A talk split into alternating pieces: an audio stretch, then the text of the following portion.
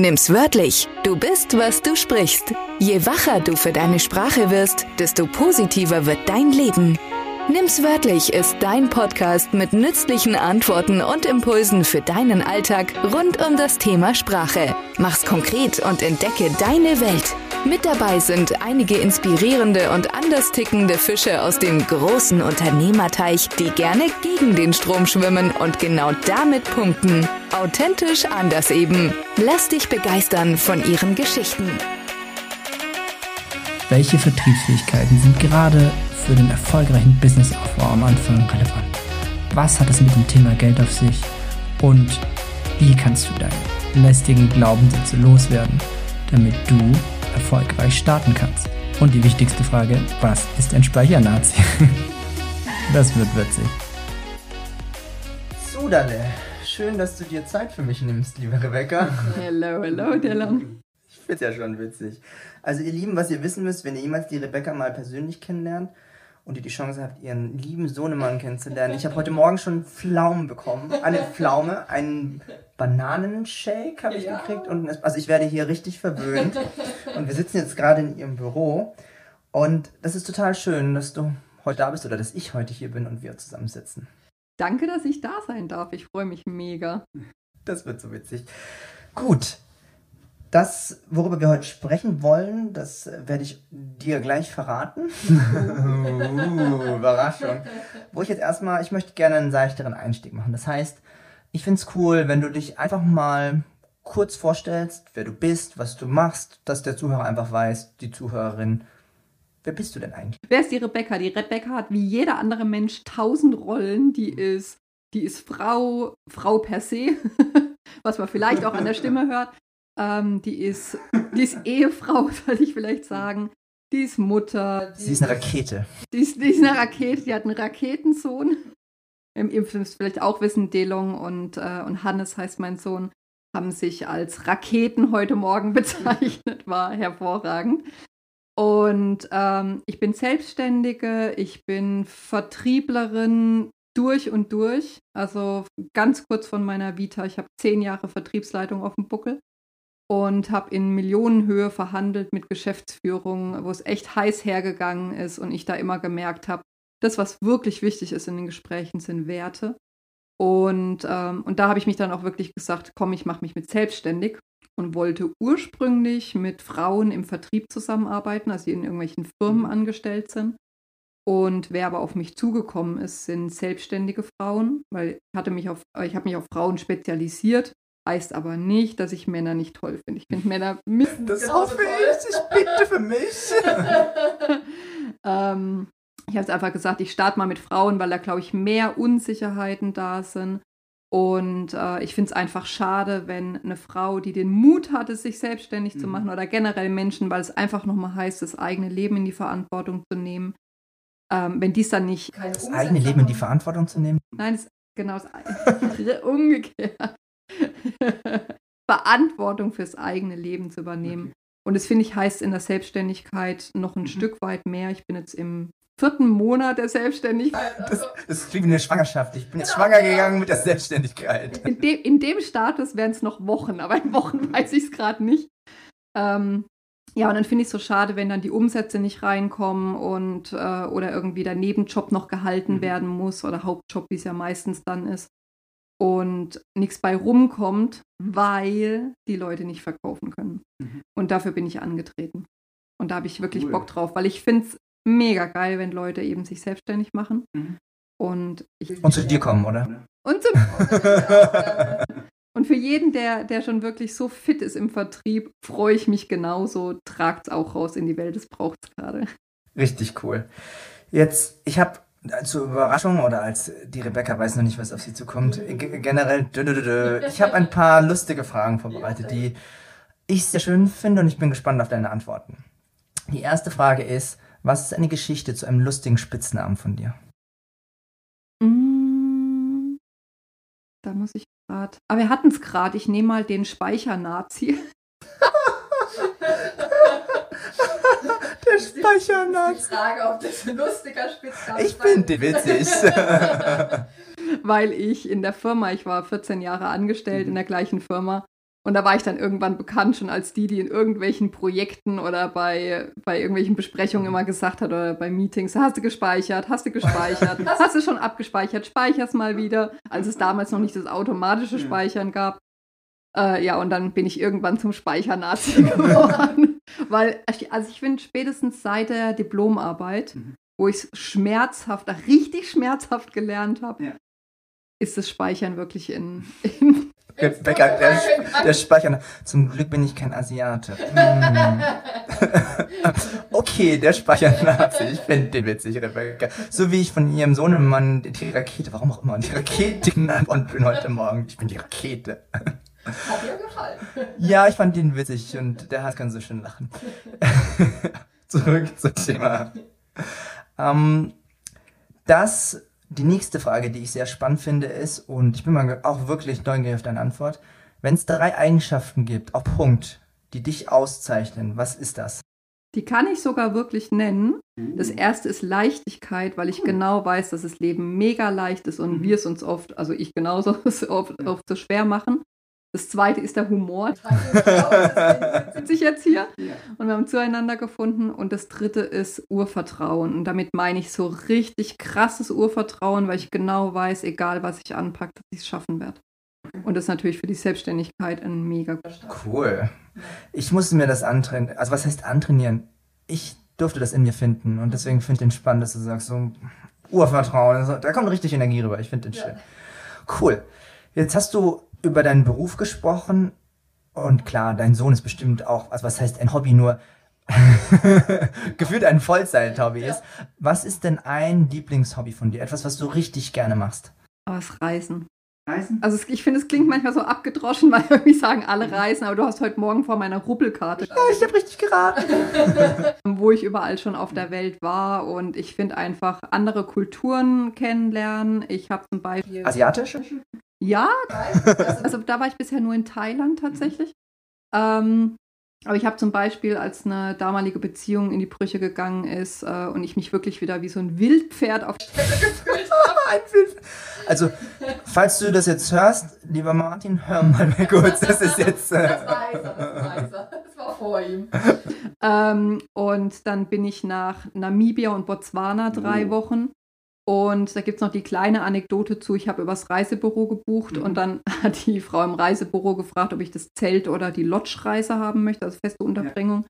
Und dann habe ich gesagt, wenn ich das Zelt nehme, dann sind weniger Tussen dabei. hat sie kurz gestockt. Dann habe ich gesagt, ja, sorry, ich habe keinen Bock auf so eine Reise, wo es in der Wildnis ist. Wir sind wirklich mit dem Zelt drei Wochen ja. mit dem Camper rumgefahren mit zwei Native Guides. Ähm, dass dann irgendwelche, oh, meine Stöckelschuhe. Also da war das. und dann hat sie, hat sie, erst gestockt, dann hat sie gelacht und dann hat sie gemeint, ja, mhm. ist, ist wahrscheinlich schon besser. Und dann habe ich gesagt, na gut, also ich nehme die Zeltreise und dann wirklich mhm. hardcore im Zelt. Morgens um sechs oder um halb sechs meistens haben wir geduscht mit mhm. eiskaltem Wasser, weil. So aus Flaschen oder so? Oder? Nee, das, das, das gab es meistens irgendwo installiert, aber es war echt. War. war eine coole Erfahrung, ja. Und ich glaube, dieses, dieses naturnahe Reisen mhm. und das Ehrliche und nicht in einem Hotelbunker. Wir gehen jetzt in einen Hotelbunker, aber wegen dem Kleinen erstmal. Aber ähm, prinzipiell, das finde ich halt mega. Cool. Und jetzt kommt eine Frage, mit der du bestimmt nicht gerechnet hast. Willst du etwas, also ich stelle dir die, die, Frage wirklich ja. Äh, offen. Ja. Willst du etwas über dich erzählen, was noch niemand weiß? Puh, es fällt mir, glaube ich, insofern sogar schwer, weil ich mein Herz auf der Zunge trage und sehr viel erzähle. Was, was keiner weiß. Hm. Hm. Ich habe echt das Gefühl, dass ich alles, also nicht, dass ich irgendwas verstecken will. Mhm. Es gibt hm. echt dunkle Ecken auch in meinem Leben, wie in jedem Leben. Ja. Ähm, also nur, dass wir, wir sind nicht in der ja. Therapiesitzung. Ich will das nur noch mal vorab klären. okay. Ja. Ähm. Alles gut. Nee, vielleicht fällt, vielleicht fällt dir später, vielleicht später noch was ein im Gespräch. Alles gut. Cool. Jetzt haben wir dich erstmal von der beruflichen Seite und so ein bisschen so schwanger gehen mit der Selbstständigkeit, was du auch machst, erklärt. Und was jetzt super und ich hoffe auch für den Zuhörer und Zuhörern interessant ist, worum geht es denn heute? Und ich habe mir gedacht, wir haben vorher darüber gesprochen im Debrief, Ich nenne das Problem, weil ich es aktuell noch habe. Und die liebe Rebecca antwortet dann auf meine Abschlussfrage hinten raus, wie ich diese Sachen dann für mich klären kann. Also das Problem, das ich jetzt festgestellt habe, ist folgendes. Ich bin schon sehr lange selbstständig in unterschiedlichen Rollen und einfach nur mal kurz, dass du es als Zuhörer nochmal weißt oder Zuhörerin. Ich bin letztes Jahr aus einer Firma rausgegangen, die ich mit aufgebaut habe. Und da waren wir ein Team und das Team war schon damals schon 14 Leute groß und so weiter. Und da war es nicht wirklich notwendig, dass ich schon am Anfang, ich habe Kaltakquise gemacht, deswegen weiß ich, wie ätzend das für mich war. Und ich glaube auch für den anderen, weil ich das Gefühl hatte, ich musste immer, das ist wie so ein Schuhverkäufer, der irgendwo an der Tür klopft, brauchen Sie Schuhe? Und der sieht, der sieht das Schuhregal, das ist komplett voll, also typischerweise auch bei Frauen so komplett voll, wo du denkst, die braucht keine Schuhe, das macht keinen Sinn. Und um in dem Bild zu bleiben, ich habe mich echt gefühlt wie so ein schlechter Schuhverkäufer, der dann an jede Tür bei den Nachbarn klopft und sagt, hallo, mit kaufen? Ha, Wolle, Wolle Rose kaufen? Und ich habe gemerkt, jetzt, da ich auf wirklich eigenen Beinen jetzt stehe und meinen eigenen Weg gehe, in vier Jahren Selbstständigkeit, also richtiger Selbstständigkeit, dass ich gekündigt habe und nebenbei nichts mehr mache, habe ich nie Vertriebsfähigkeiten gelernt. Und das war so ein Pain für mich, weil ich gemerkt habe, ich kann mich nicht darauf verlassen, dass es nur über Empfehlungen geht. Ich habe noch Kunden gehabt, das hat schon gepasst, nur das ist dann so wie die Hoffnung am letzten Horizont, dass man den einen Auftrag gibt, der, und ich war wirklich an dem Punkt. Ich hatte beinahe einen Auftrag gekriegt, der mich 75% dieses Jahr ausgelastet hätte. Und das Feedback, das dann kam, die haben mich gemocht und sie wollten dann plötzlich, cool, zwei Leute haben. Da habe ich gute Fragen gestellt. Äh, nur ich habe da gemerkt, es reicht nicht, mich drauf zu verlassen. Und das ist ein, ich merke, das sind so diese Fähigkeiten, so wie gehe ich in ein Gespräch rein? Habe ich gemerkt, ich habe keine Ahnung. Ich kann coachen, nur zielgerichtet ein Gespräch zu führen, dass ich rauskriege, was ist das Thema und kann ich demjenigen helfen? Keine Ahnung.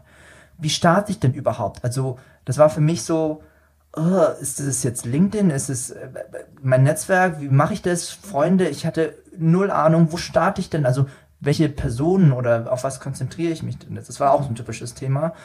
Und was ich auch gemerkt habe, ist nicht nur dieses zielgerichtete Gespräche und wo fange ich an, sondern wie schließe ich denn ab? Das war für mich, wo ich, ich habe noch nie zielgerichtet abgeschlossen und das sind so für mich gefühlt die drei großen Sachen, wo ich gesagt habe, boah, ich brauche jemanden. Ich brauche dringend jemanden wie dich. Und das sind für mich drei Felder, wo ich einfach mal mich freuen würde, wo du sagst, okay, wie, wenn jemand von Null anfängt, ein blutiger Anfänger, der jetzt vielleicht gerade drei, vier Monate, vielleicht ein halbes Jahr, wie lernt der diese Fähigkeiten? Ja. Und bitte. Ja. Deine Show. Ja, also genau darum geht es mir auch, zu mhm. sagen, was ist beim Verkaufen wirklich wichtig? Worauf sollte ich achten? Was können so erste Schritte sein? Ich bin ein sehr pragmatischer Mensch. Sachen müssen praktisch und umsetzbar sein, ansonsten ist es Mumpitz. Und ähm, deswegen die ersten Schritte einfach mal mhm. durchzugeben, mal bei sich zu gucken, wie kann ich in meinem Umfeld schon mal erstmal üben und auch mal zu merken, verkaufen ist gar nicht so schlimm. genau, das sind so das, was wir jetzt machen werden. Dann bin ich mal gespannt. Dann, wo fange ich denn am besten an? Ich hatte jetzt drei Bereiche und wo willst du denn jetzt mit uns starten letztendlich, um diese Ziel, um das Ziel zu erreichen? Ja, als erstes finde ich immer zu starten, wer ist mein Wunschkunde? Und es ist mittlerweile so abgedroschen, mhm. weil uh, der Wunschkunde. Mhm. Also geht mir genauso. Also deswegen, ich stehe auch noch am, am Start der Selbstständigkeit und da dachte ich auch so, dieses Wunschkunde, Zielkunde. Uh. Ähm, es ist insofern aber wichtig, weil in dieser Welt, in der wir also ich zumindest habe das Gefühl, ich könnte der ganzen Welt helfen. das kann ich mir super gut bei dir äh, vorstellen. Ja. ja. damit rauszugehen ist halt einfach uncool und es macht mir auch Angst, ganz ehrlich. Weil wenn ich jeden ansprechen muss und ich muss auch für jeden ansprechend sein, dann ist es eine absolute Überforderung. Und ich finde deswegen allein ist schon Wunschkunde gut. Ich meine, natürlich, da kickt dann immer ein, so, oh Gott, äh, wenn ich nur 1000 Kunden habe in meinem Universum, weil ich so weit eingeschränkt habe, ähm, dass ich dann zu wenig habe. Ganz ehrlich, es gibt für alles genug Kunden auf der Welt. Für alles. Für jegliche. Und wenn es wirklich gar kein Bedarf ist, dann wird es eh scheitern. Und also ja, aber ich, ich gehe mal von davon aus, deine Zuhörer, die haben, die haben ein, ein, Business, wo sie dran glauben, wo sie ich bete für euch. wo sie auch echt schon Energie reingesteckt mhm. haben, sehr wahrscheinlich extrem viel Hirnschmalz drin ist, mhm. sehr viel Herzblut. Und von daher ist wirklich der erste Rat. Überleg dir mal, mit wem habe ich wirklich Bock zusammenzuarbeiten. Und natürlich auch dieses, wer kann mir Geld bringen, aber ich habe zum Beispiel auch Kunden, sowas wie virtuelle Assistenten, die aus einem Büro, Kauffrau, Job rauskommen, die dann der Meinung, oder wo ich ja denken könnte, okay, vielleicht haben die nicht so viel Geld und habe genau jetzt so eine Kundin zum Beispiel gewonnen. Schön. Und von daher, da kommen wir auch noch drauf, Glaubenssätze über, über sich selbst, über Geld und über den Kunden. Ähm, aber es hilft unheimlich, sich zu sagen, auf wen habe ich denn Bock? Also, und vor allem finde ich bei, natürlich gibt es bei Wunschkunden immer so dieses demografische Merkmale, wo wohnt er, wie alt, Familie, ja, nein, etc. Was macht er, welche Branche? Was ich noch viel wichtiger finde, ist, wie ist die Person? Also bei mir ist es zum Beispiel, dass ich sage, die Person muss reflektiert sein, weil ich, ich steige an so einem teilweise auch spirituellen Standpunkt ein und sage wirklich, du musst dir deiner schon ein gutes Stück weit bewusst sein. Ansonsten bist du bei mir nicht richtig. Woran merkst du denn, ob eine Kundin oder ein Kunde reflektiert ist? Dankeschön. Aber auch, also ich sag mal auch, wenn man, wenn man spricht, ähm, ich, ich weiß es nicht, ich habe da echt Antennen für, ob da, also wie mir irgendwas vorgetragen wird. Mit so Bobbeln-Antennen? Und Ja, ich glaube, die haben so einen Aluhut. so Space ja, genau. ähm, aber sich das wirklich gut zu überlegen, um wieder auf den Punkt zu kommen, was, was, was sind die Eigenschaften, die ich cool finde. Und meistens, kleiner Hack, ist die Zielgruppe eins zu eins das, wie man selber ist. Also sich selber überlegen, für welche Eigenschaften schätze ich mich. Weil das Ding ist einfach, wenn ich mit einem Kunden spreche und ich muss ja dann, wenn ich den gewonnen habe, dann arbeite ich auch mit dem zusammen. Also es geht ja nicht nur um dieses, ich gewinne ihn und spreche das erste Mal mit ihm. Auch da fällt es mir leichter, mich jemandem zu öffnen, wo ich merke, wir sind irgendwie auf einer Wellenlänge. Also es ist auch ein Selbstschutz. Und sich wirklich zu überlegen, wie muss die Person sein, wie tickt die, wie sieht die aus, was ist ein Name, den ich ultra sympathisch finde. DeLong zum Beispiel? DeLong als- Als, als wie ist dann die weibliche war? Ich habe keine Ahnung. DeLong Nessa. DeLongina. Ja, ja, stimmt auch gut. Ähm, ja, und sich das wirklich zu überlegen, welche Eigenschaften hat die Person, wie informiert sie sich. Ähm, ich habe zum Beispiel, also ich gehe halt hauptsächlich über LinkedIn. Welche Eigenschaften sind dir denn wichtig? Ja, das, das reflektiert sein, das optimistisch sein, das wirklich was verändern wollen, weil ich sage immer, das sage ich auch meinen Kunden, ich habe keinen Bock, jemanden an seinen Haaren durch den Prozess zu ziehen. Das, das, das will ich nicht. Ja, wirklich. Also, so, ja, wenn jemand nicht wirklich Lust hat, was zu verändern, dann ist er bei mir falsch. Und das, ist, das gibt mir auch wieder ein klares Ziel oder ein klares Bild, wenn ich mit Kunden spreche und ich merke, ich muss die so arg ziehen, dann lasse ich die fallen. Weil ich habe da einfach keinen Bock drauf. Und ich finde alles, was mir Klarheit gibt, worauf ich Lust habe, mit wem ich zusammenarbeite, hilft extrem, gerade in der Startphase, wenn, wenn Ängste da sind, Ja. wenn man sich nicht sicher ist. Lass es uns da kurz nochmal reinspringen. Ich habe auf diesen Moment gewartet. Du hast ihn mir geschenkt. Ist. Du hast vorhin von der Angst gesprochen, der Überforderung, wenn, wenn man den Kreis zu groß macht. Ich bin da auch ein großer Vertreter von.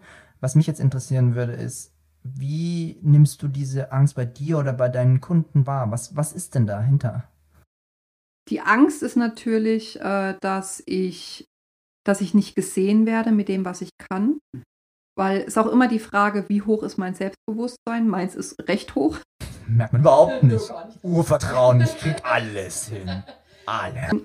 Und da ist natürlich beim Verkaufen, ich muss ja mich verkaufen. Also was, was viele natürlich auch die Bedenken haben, wenn ein Nein kommt, was vollkommen normal ist. Also jeder kriegt ein Nein. Ich kriege so oft ein Nein und ich bin echt ein Verkaufsprofi.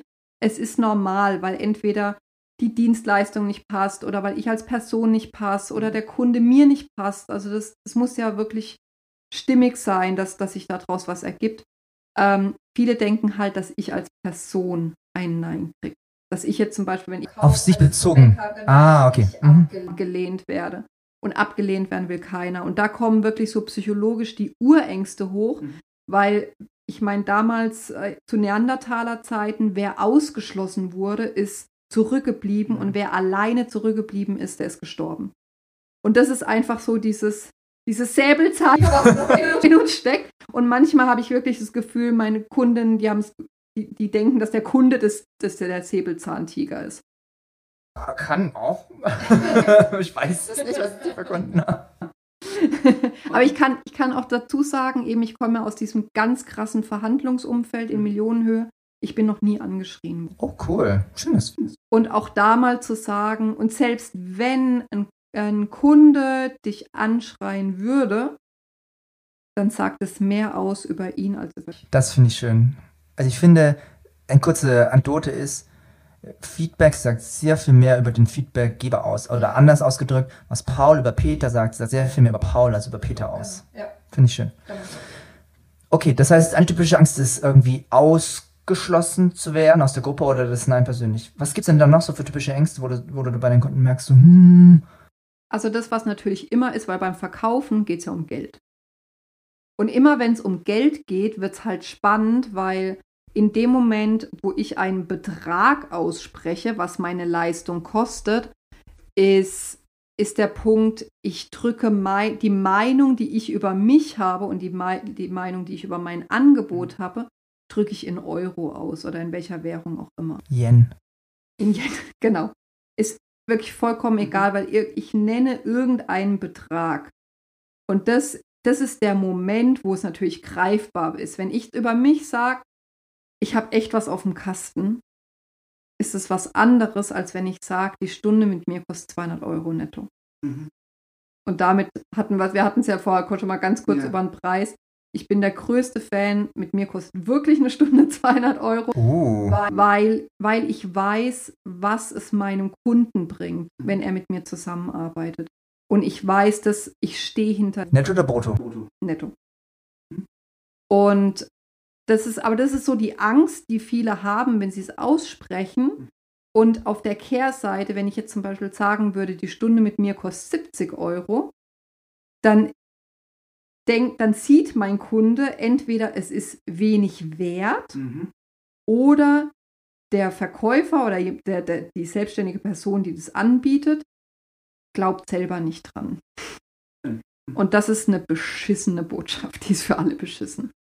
Und was auch häufig dahinter ist, sind, sind Glaubenssätze, natürlich immer, eben bin ich gut genug, darf ich das, darf ich so viel Geld nehmen. Ähm, Gerade wir hatten es eben vorhin, das, das Thema Geld, das gucke ich immer mit meinen Kunden an, wie denken sie über Geld. Ja. Dann ist immer dieses, dieses vorgeschoben altruistische, komm, ich nehme ich nehm weniger Geld, dass es sich mehr Kunden leisten können. Das ist ein nettes Motiv und das möchte ich gar nicht absprechen. Fakt ist nur, viele verstecken sich dahinter. Weil dann können sie ihr, ich fordere nicht zu viel, weil ich glaube ja selber nicht dran. Und stellen es dann so hin, du musst weniger zahlen oder sie denken was, was Negatives in Anführungszeichen über, über ihren Kunden. Einfach nur, um mal ein Beispiel zu machen. Ich habe mit einer Kundin zusammengearbeitet, die die Nachhaltigkeit für Familien macht. Und dann ist im Gespräch ist gefallen, ja, Familien strugglen ja immer mit Geld. Und dann habe ich mir das so notiert, weil da habe ich natürlich auch meinen Aluhut an Dein Space. ähm, und habe das dann gesagt, okay, ich spiele es dir jetzt mal zurück auf zwei Ebenen. Das erste ist, ich habe einen Mann und ich habe einen Sohn. Das heißt, per Definition habe ich eine Familie. Das heißt, wenn ich deine potenzielle Kundin wäre, weil mir Nachhaltigkeit auch wichtig ist und ich es mehr in mein Leben integrieren möchte, dann sagst du mir damit, dass ich wenig Geld habe, weil ich eine Familie habe und ich kann mir den Betrag von dir nicht leisten. Und das finde ich ganz schön gemein. Und wenn, liebe Zuhörerinnen, liebe Zuhörer, wenn du das mal auf dich ummünzt, was denkst du denn über deinen Kunden?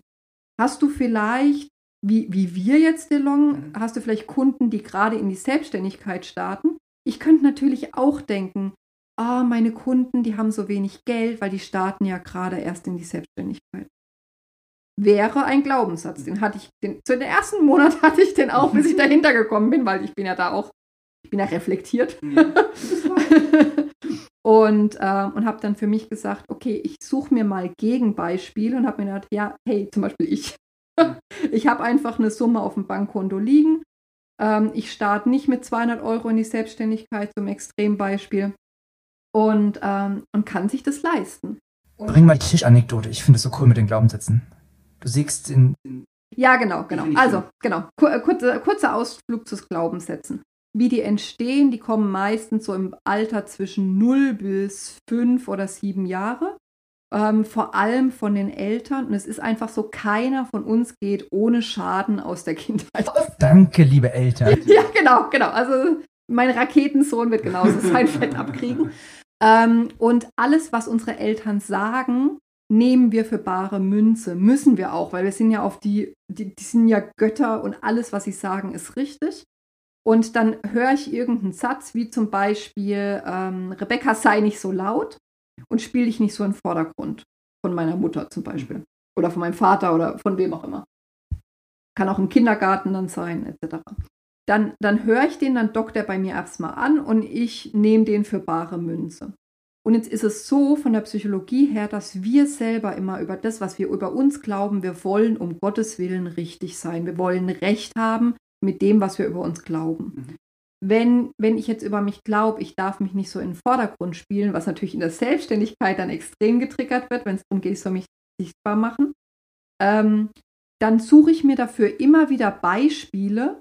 Also ich packe das quasi auf die Tischplatte, den Satz, und ich suche mir dafür immer wieder Beispiele, um das beweisen zu können, dass es so ist, weil ich will ja, dass der stimmt. Weil dann kann ich mir sagen, ja genau, ich, ich äh, darf nicht zu laut sein und dann kriege ich das im Kindergarten wieder gesagt, dann kriege ich es in der Schule wieder gesagt, dann kriege ich es in der Uni wieder gesagt, weil ich mich das dritte Mal hintereinander gemeldet habe.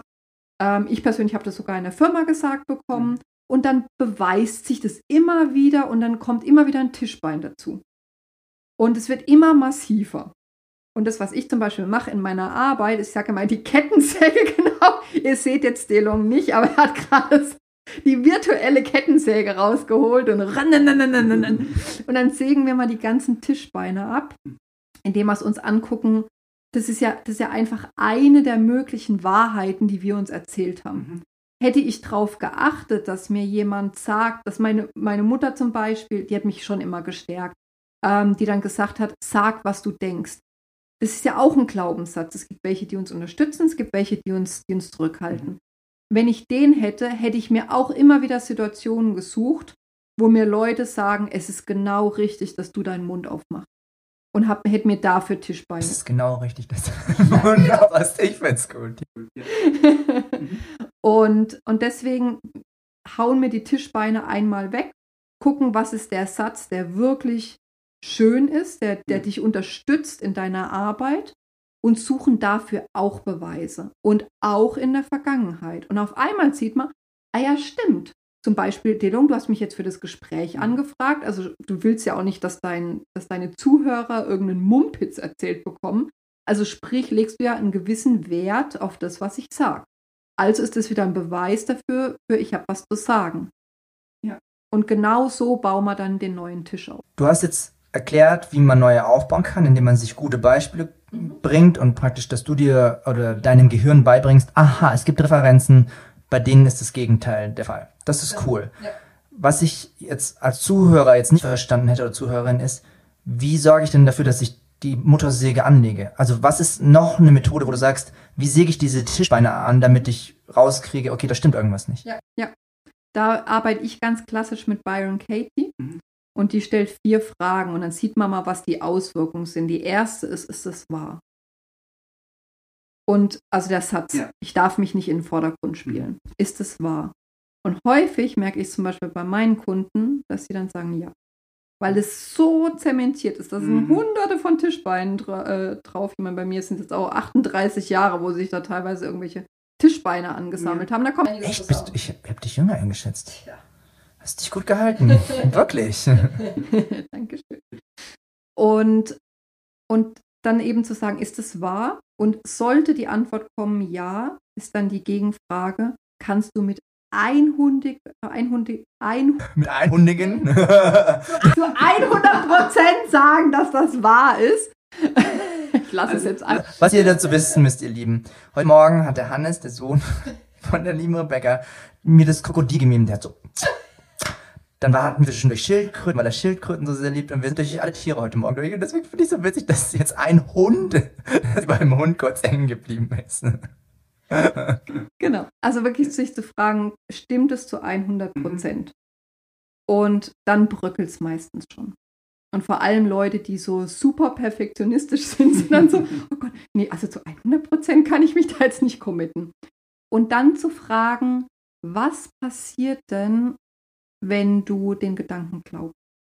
Mhm. Mhm. Und das ist, wenn wir es jetzt mal durchspielen mit, ich darf mich nicht in den Vordergrund spielen, dann, dann was hat es für Auswirkungen in deinem Leben und es wirklich mal zu hinterfragen. Was heißt es? Okay, das heißt, dass ich, dass ich mich nicht öffne, dass ich das wertvolle Wissen und jeder, jeder fucking Mensch hat wertvolles Wissen und hat was beizutragen.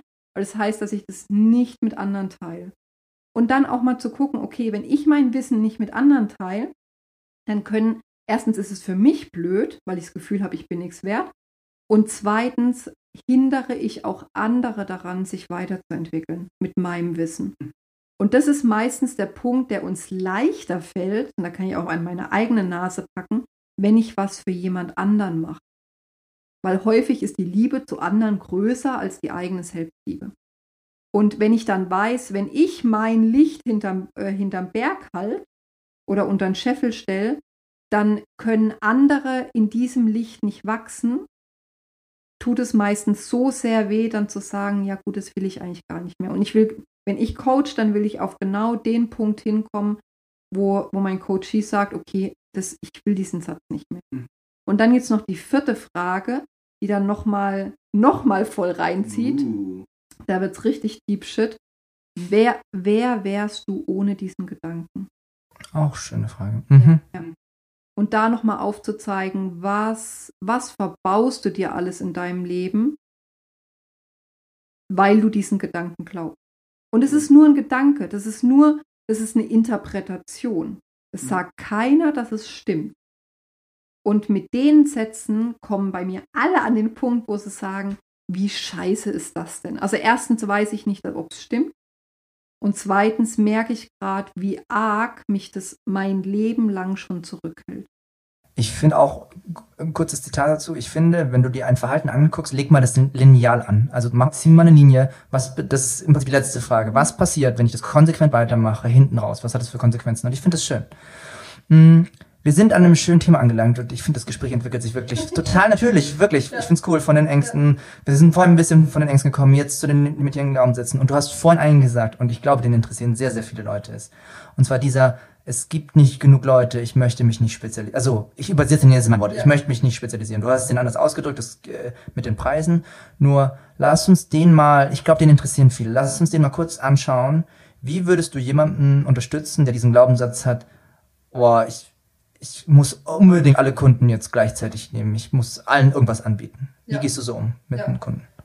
Also bei mir ist immer das erste Mal das Selbstbewusstsein stärken, weil das heißt, also wenn mal angenommen, ich bin der Meinung, ich brauche 5000 Kunden, um genug zu verkaufen, dann heißt es schon mal, dass ich nicht an mich glaube. Weil ich kann, ich persönlich kann keine 5000 Kunden bedienen. Ich persönlich mit dem, was ich anbiete, mit der Begleitung, bin wahrscheinlich gut ausgelastet, wenn ich so fünf bis sechs Kunden gleichzeitig habe. Und das ist was, was ich mal deinen Zuhörern zurückspielen Mhm. möchte.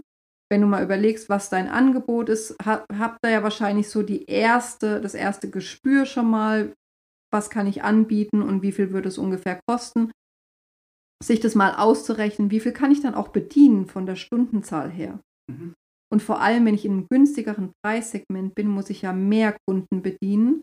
Und wenn ich dann merke, ich kann zum Beispiel nur von den Stunden ähm, her, wie viele Stunden habe ich am Tag, das mal runterzubrechen, wie viele Kunden entspricht es dann? Und wenn ich dann sehe, ich kann maximal zehn Kunden gleichzeitig betreuen, bringt es, glaube ich, schon mal eine sehr gute Ruhe rein, nicht sagen zu müssen, ich muss 100 Kunden haben Ja. aufs Mal.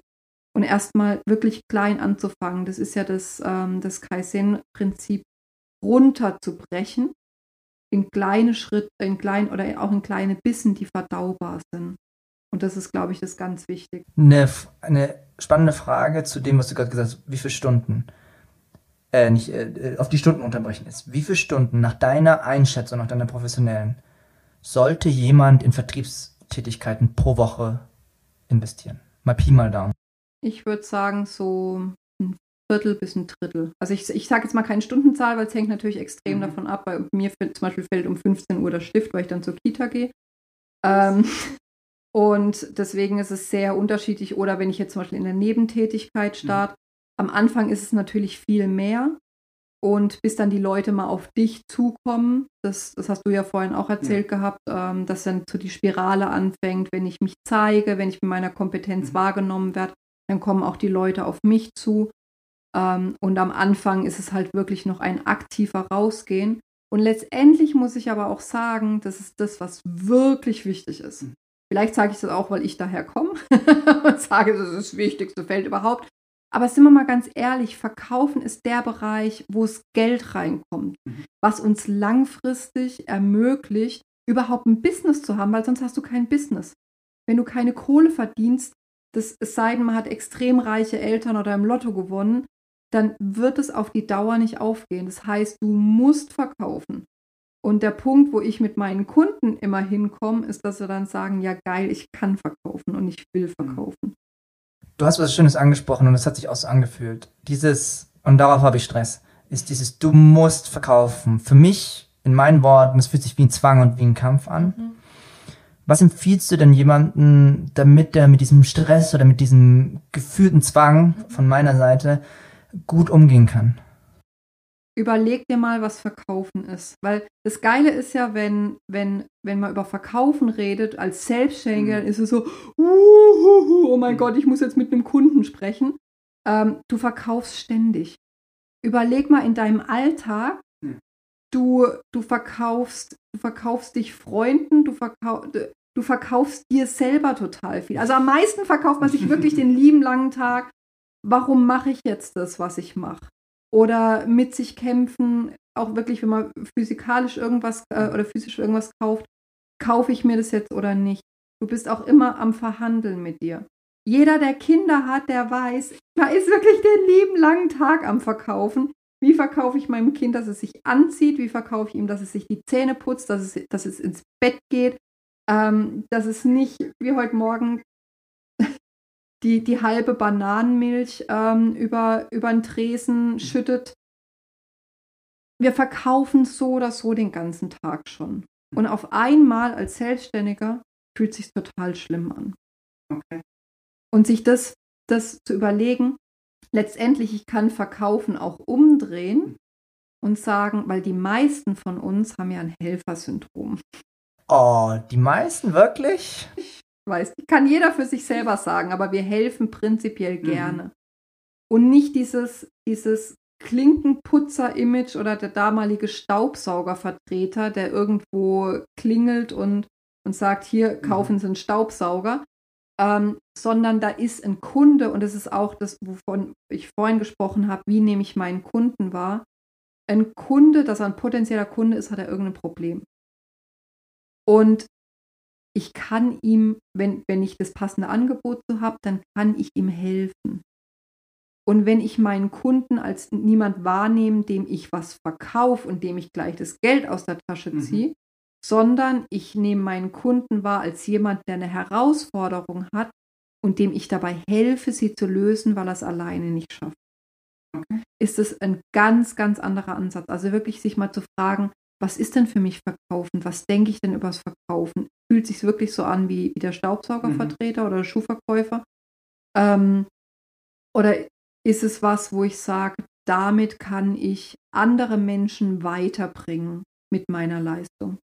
Und was ich ganz oft merke beim Verkaufen, was, was sich die Leute überlegen, wie viel, da sind wir wieder beim Thema Preis, wie Mhm. viel nehme ich denn für eine Stunde? Ich habe gestern gerade ein Gespräch gehabt mit einer, die nicht meine Kundin geworden ist, was okay ist, Ja. weil auch ich hole mir definitiv Neins ein.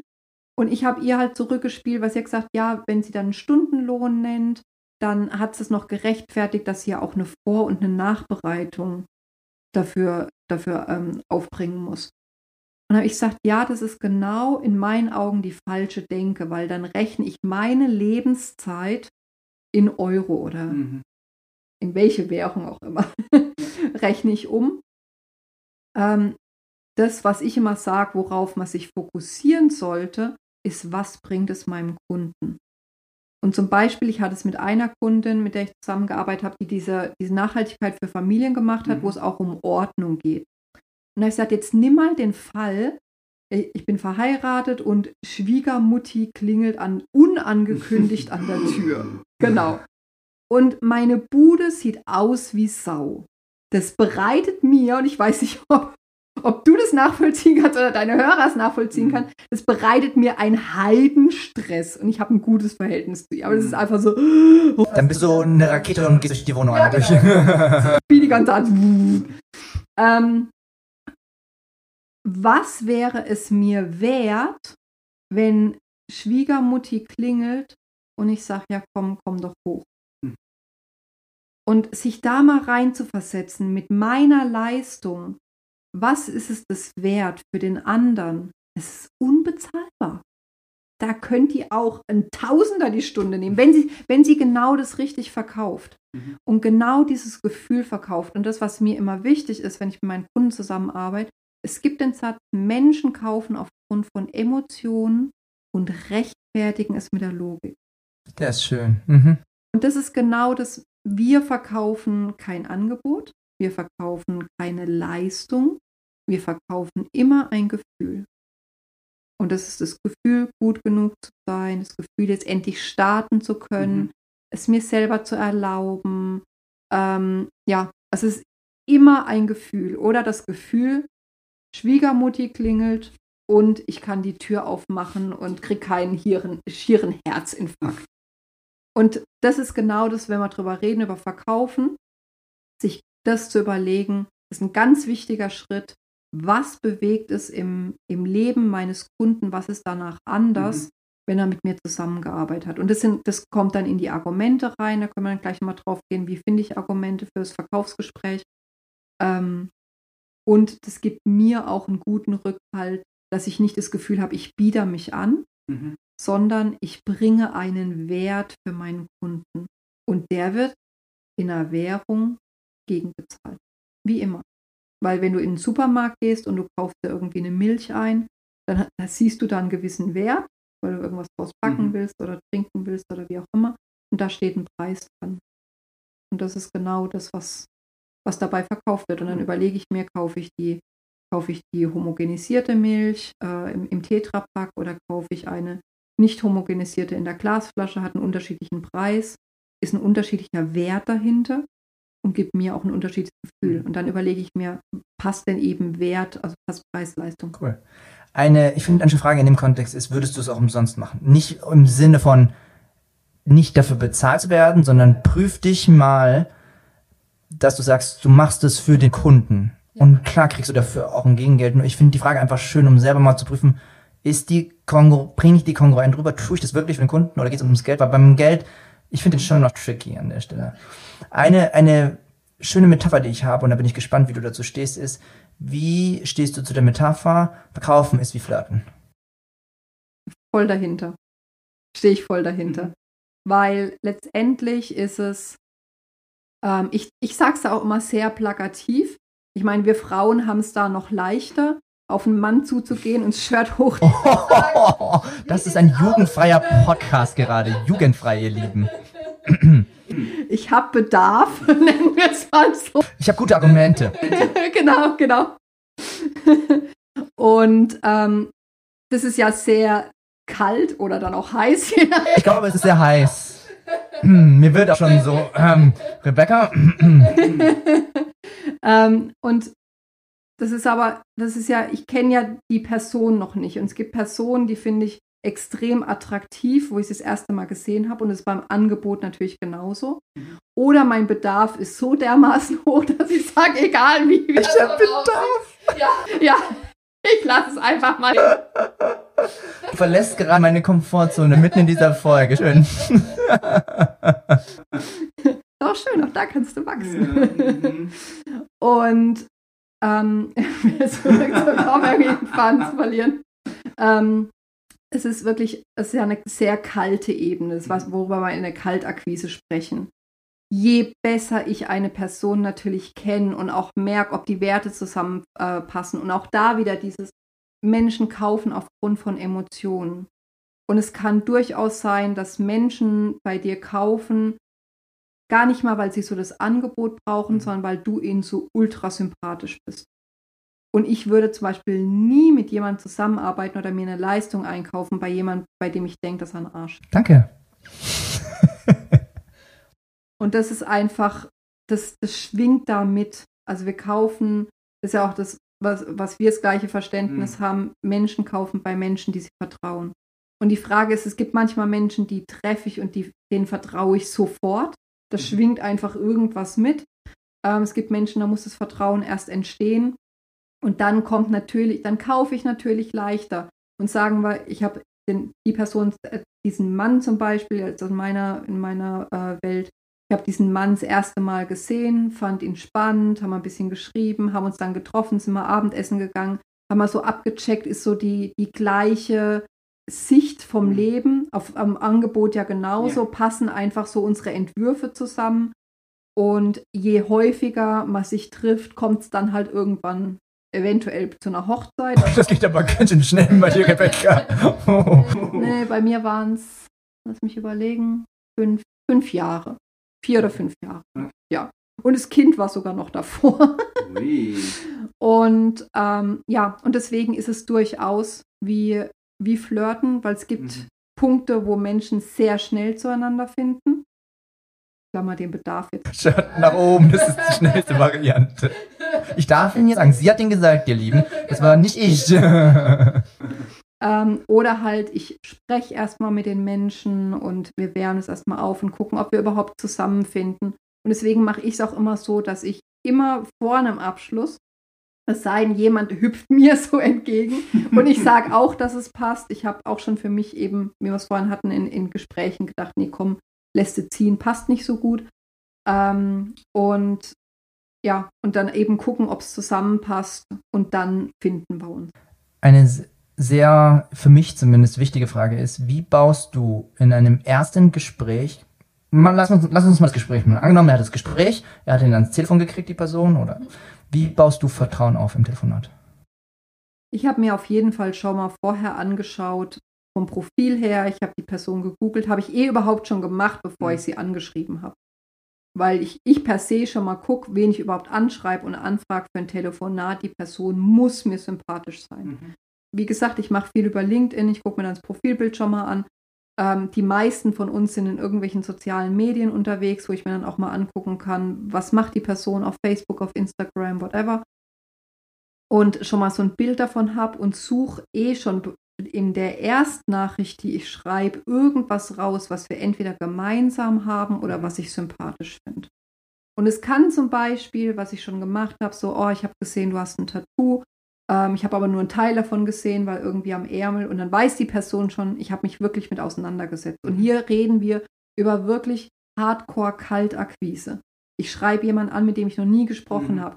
Aber auch da mache ich nicht dieses 0815, sondern ich zeige der Person damit schon, ich habe mich damit auseinandergesetzt mit dir und ich habe irgendwas, irgendeine Frage oder irgendwas gefunden, was ich cool finde oder eine Gemeinsamkeit. Und damit steige ich dann auch ein, weil dieses Menschen schwingen einfach miteinander. Und irgendwas, wenn irgendwas gemeinsam ist, ist per se schon mal eine Vertrauensbasis da. Und es kann zum Beispiel auch sein, gemeinsame Freunde. Das sieht man in, in sozialen Netzwerken, wird ja immer wieder angezeigt, ist auch mit dem und dem befreundet.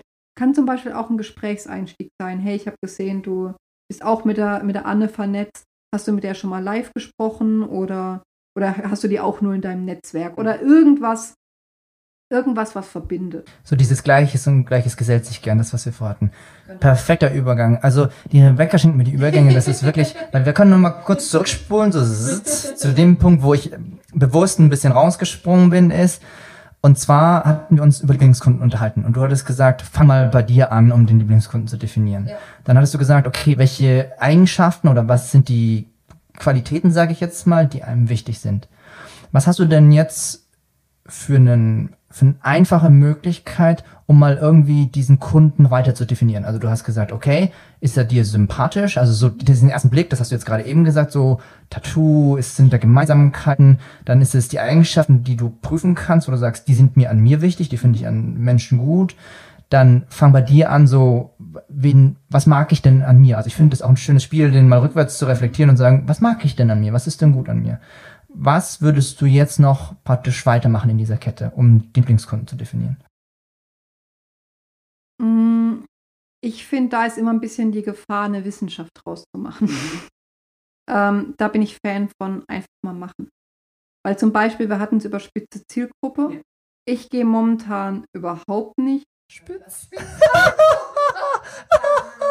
ist so witzig.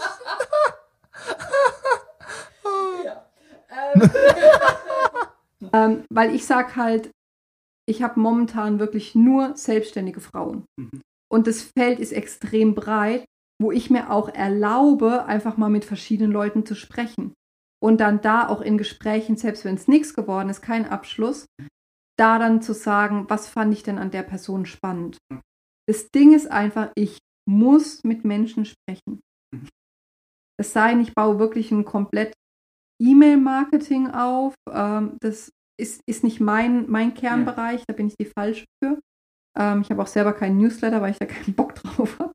Ähm, aber wenn ich, wenn ich so am Telefon verkaufe oder im, im direkten Gespräch, dann muss ich mit Menschen sprechen, um daraus dann zu merken, liegt mir die Person, warum, was fand ich da jetzt cool, warum hat mich die gereizt oder auch warum nicht. Also das ist ja auch mal ganz gut zu Mhm. sehen, was finde ich an einer Person jetzt, habe ich nicht so gemocht.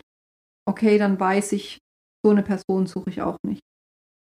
Und ich finde, das, was immer dem drunter liegt, weshalb es so wichtig ist, dass ich die Person mag, ist, ich verkaufe über, also wenn ich verkaufe, habe ich gar nicht so das Gefühl, dass ich verkaufe, sondern ich interessiere mich wirklich für die Person. Und das ist für mich der absolute Schlüssel. Wenn ich, wenn da, wenn die Person irgendwelche Eigenschaften hat und nochmal, ich heirate sie ja nicht, ich bin schon verheiratet. Nur das, um es nochmal klarzustellen, weil wir hier anderen Witz laufen hatten. Hast meinen Mann ja heute auch kennengelernt. ähm, und ich muss, ich muss ja nicht alle Aspekte von dieser Person mögen, aber ich muss so ein Grund, ein gleiches Grundverständnis haben. Und wenn ich dann mit einer Person spreche, mit einer potenziellen Kundin oder auch einem Kunden und die Person spannend finde, dann stelle ich einfach Fragen. Also ich finde, verkaufen kann man nochmal drüber gehen, wie, wie, was für Fragen Mhm. stelle ich denn oder wie gehe ich denn vor im Verkaufsgespräch. Ähm, aber ich muss mich wirklich interessieren. Und dann habe ich einfach ein paar Fragen eben nach den Herausforderungen, was er denn erreichen möchte, ähm, was die Motivation dahinter ist. Und wenn ich mich wirklich interessiere, das baut schon extrem Vertrauen Cool. auf. Und das Vertrauen wiederum ermöglicht es dann der Person, bei mir zu kaufen. Und bei mir ist ganz oft, dass ich wirklich erstmal red, red, red. Also nee, ich rede nicht, ich frage, ich stelle meine Fragen und lasse die andere Person reden und einfach über sich erzählen. Und dann kommt meistens irgendwann die Frage, ja, was machst du denn eigentlich? Was antwortest du darauf? Ich sage, dass ich Frauen dabei helfe, besser zu verkaufen, also die sich selbstständig gemacht haben und für die Verkaufen schwierig ist, dass sie sich wohlfühlen in ihrer Haut. Weil was ich halt ganz schlimm finde, sind irgendwelche, ist mir auch immer wieder untergekommen, irgendwelche Verkaufsstrategien, mach so und so und so und so. Ich kann mich da schon reinzwingen. Aber dann ist es immer, dass ich irgendwie so, ein, so, eine, so eine Es Verkleidung. fühlt sich an wie so ein enges Kleid, so. mm. Ja, ja, genau. Und halt auch nicht die eigene Haut. Mhm. Und dann noch das lustige Verkäuferhütchen und irgendwelche Witze reißen. so Antennen. Ja. So ein Astral. Und ich, ich weiß aber, wenn ich das mache, kann man schon machen. Ich weiß aber, dass ich mich bei beschissen fühle. Und mein Ziel ist immer, deswegen sage ich es auch immer also explizit, ich schaffe es mit meinen Kunden, dass sie sich beim Verkaufen gut fühlen Mhm. und dass sie auch die, gut- die richtigen Ergebnisse haben. Cool. Wir nähern uns jetzt langsam einer zeitlichen Grenze. Deswegen ist meine Frage jetzt nochmal zum Ende hin. Was willst du denn dem Zuhörer oder der Zuhörerin noch mitgeben? Einfach mal so zusammengefasst und was Genau. möchtest du denen mitgeben? Genau. Also ich hatte es ja gesagt, die, die Schritte, die es wirklich am Anfang braucht, überleg dir, welchen Wunschkunden du möchtest und vor allem, wie er sein soll. Ähm, schau mal vor allem auch in deinem Umfeld, guck mal dein, deine Handykontakte durch zum Beispiel oder deine, deine sozialen Medienkontakte. Guck da mal schon, ob jemand, weil Like for Like, also es sind ja genau, ich suche mir ja Leute, die meinen Werten ungefähr Mhm. entsprechen. Also sprich, habe ich da schon mal potenzielle Kunden drin oder Menschen, mit denen ich reden könnte, was ihre Herausforderungen sind, ohne dass ich sie unbedingt als Kunden gewinnen will. Aber dieses mit Menschen sprechen ist einfach verdammt wichtig. Und sich da ein paar Leute rauszusuchen und dann genau die Fragen stellen in, für den Bereich hin, wenn ich jetzt zum Beispiel das Greifbarer ist, verkaufen, wenn ich jetzt Leute in meinem Umfeld habe, die, sich, die überlegen, sich selbstständig zu machen oder sich gerade selbstständig gemacht haben, die mal anzusprechen und zu sagen, was ist denn gerade deine größte Herausforderung? Und was würde dir helfen, die Herausforderung zu überwinden? Was ist dein Ziel? Und vor allem, was ganz wichtig ist, was ist die Motivation dahinter? Weil ich habe schon so Antworten bekommen wie, ähm, ich möchte finanziell frei sein, ich möchte unabhängig sein von Der meinem Klassiker. Partner. Ja, genau. Ähm, oder auch von einer Kundin jetzt, die möchte auf Weltreise gehen. Das ist einfach ein unglaublich großer Motivator. Und wenn ich dann argumentiere mit meinem Angebot und sage, wenn du mit mir zusammenarbeitest, dann, dann kriegen wir die Umsätze hin, die dir es ermöglicht, auf Weltreise zu gehen, dann zieht es richtig rein. Und es ist nicht hinterhältig, das ist einfach nochmal aufgezeigt, was das eben, was ganz am Anfang, was wir Mhm. gesagt haben, was bewirkt es im Leben der Person, wenn sie meine Leistung wahrnimmt. Also Frage, was ist deine Herausforderung? Was möchtest du erreichen? Und warum möchtest du das erreichen? Und was ganz, ganz wichtig ist, was ich immer sage, zum Verkaufen braucht es eigentlich nur vier Sachen. Braucht zwei offene Ohren, einen Zettel und einen Stift. Und schreib wirklich mit oder zeichne dir das Gespräch auf. Frag das, weil es ist natürlich wieder Datenschutz, ob es okay ist, das Gespräch kurz aufzuzeichnen oder mach eine Umfrage über einen Fragebogen. Ist immer ganz schön, ein bisschen anonym zu bleiben und das erstmal breit rumzuschicken, in sozialen Medien zu veröffentlichen, sagen, hey, ich bin gerade am Durchstarten, mir wird es total helfen, wenn du mir ein paar Fragen beantwortest, wenn du die und die Zielgruppe bist oder wenn, wenn, wenn du auch die Herausforderungen hast. Trag das bitte ein, weil was Gold ist, ist, dass du die Original-Wortlaute der Person hast. Und damit kannst du wiederum rausgehen und wirklich nicht dieses, was habe ich mir selber überlegt und was hört sich total schön an in Mhm. meinem Marketing, bla bla, dann nimm wirklich eins zu eins genau die Worte deiner Kunden. Du siehst ja dann, wenn irgendwie, ich habe meinen Fragebogen gemacht und dann kamen 20 Rückmeldungen so cool. Mega. Und dann siehst du auch, was sind überschneidende Formulierungen. Wenn du die dann wieder nimmst, und das, das ist ja das Coole, du musst dir nicht einmal selber überlegen, was sage ich, sondern nimmst einfach genau die Worte, dann, dann findet sich dein Wunschkunde da drin sofort wieder, hat Vertrauen und merkt, oh cool, in meinem Fall Rebecca versteht mich, Mhm. dann kann sie mir auch helfen. Und das ist halt echt Gold wert. Also deswegen krieg so viel wie möglich raus, guck in irgendwelchen Foren, wo diskutiert wird, kopier dir da die Wortlaute raus, ähm, das wirklich zu sammeln. Und daraus kann man dann natürlich auch wieder ein Angebot stricken, wieder den Preis festlegen und dann in die, in die Kundengespräche gehen. Aber das sind wirklich so die ersten Schritte. Fassen nochmal ganz kurz zusammen, den Wunschkunden wirklich zu definieren, vor allem mit Eigenschaften. Ähm, und dann die, die, die Herausforderungen, die Ziele und die, die Motivation Mhm. dahinter zu sammeln und, und auch schon mal zu gucken, gibt es denn jemand in meinem näheren Umfeld, weil auch das habe ich schon bei Kunden festgestellt, dass die dann sagen, ich muss ja jetzt in die Hardcore-Kaltakquise. Nee, Flappen. Schon, genau. genau. Wen, wer schon in deinem Umfeld ist, der potenziell, äh, wo ihr schon mal Kontakt Mhm. hattet und was nicht ganz so kalt ist, weil man muss sich ja nicht immer gleich ins eiskalte Wasser am Anfang stürzen, sondern erstmal wirklich, gerade wenn noch die Unsicherheit da ist, sich schon mal jemand suchen, der, der prinzipiell mir nicht abgeneigt ist für ein Essen gehen zum Beispiel. Ganz wichtig. Und bei den Kunden spitz. Also so dieses, dieses äh, Genau. enger Kundenkreis und so. Cool. Vielen lieben Dank für die ganzen Infos. Ich füge noch mal kurz hinzu, einfach nur äh, zur Vollständigkeit habe. Da waren noch die Byron Katie Fragen. Willst du die noch mal kurz, Ja. ganz kurz? Ganz kurz. Genau. Das erste ist, ähm, ist es wahr? Mhm. Das zweite ist es kannst du zu 100 Prozent Hu- Hund- Hunde, hundertprozentig. Ja, hundertprozentiger Sicherheit sagen, dass das wahr ist. Das dritte ist, ähm, was passiert und wer bist du, wenn du diesen Gedanken glaubst? Und das vierte ist, wer wärst du ohne diesen Gedanken? Da gibt es übrigens, auch wenn es meinem Geschäftsumfeld schadet, weil ich mache das auch in meinen Coachingsitzungen, ähm, ihr könnt einfach auf, ich glaube, es ist ähm, Byron Katie, also ich, ich, mach, ich, ich, Ja, mach's, genau. ich mach's in die Links rein. ähm, kann man sich gratis das Arbeitsblatt dazu runterladen, da sind die Fragen drin, da kann man es eintragen. Super cool. Ich finde, Wissen zu teilen ist schön. Sp- Es spricht auch, da sind wir wieder, was du sagst, sagt sehr viel mehr über dich aus, als Ja. wirklich über andere. Ja. Und ich finde es cool, dass du es teilst, weil ich bin der Meinung, die Fähigkeiten kriegt man nur bei dir. Ja. Das Wissen alleine hilft nicht. Ein simples Beispiel, Rauchen ist schlecht. Die Leute hören trotzdem nicht auf. Das kann ich Ihnen hundertmal sagen. Und das, Ja. von daher, ich finde es cool, dass du es teilst. Hm, Motorsäge, S- Tischansägen, Genau. Referenzen suchen war's und Genau. hinterfragen. Genau.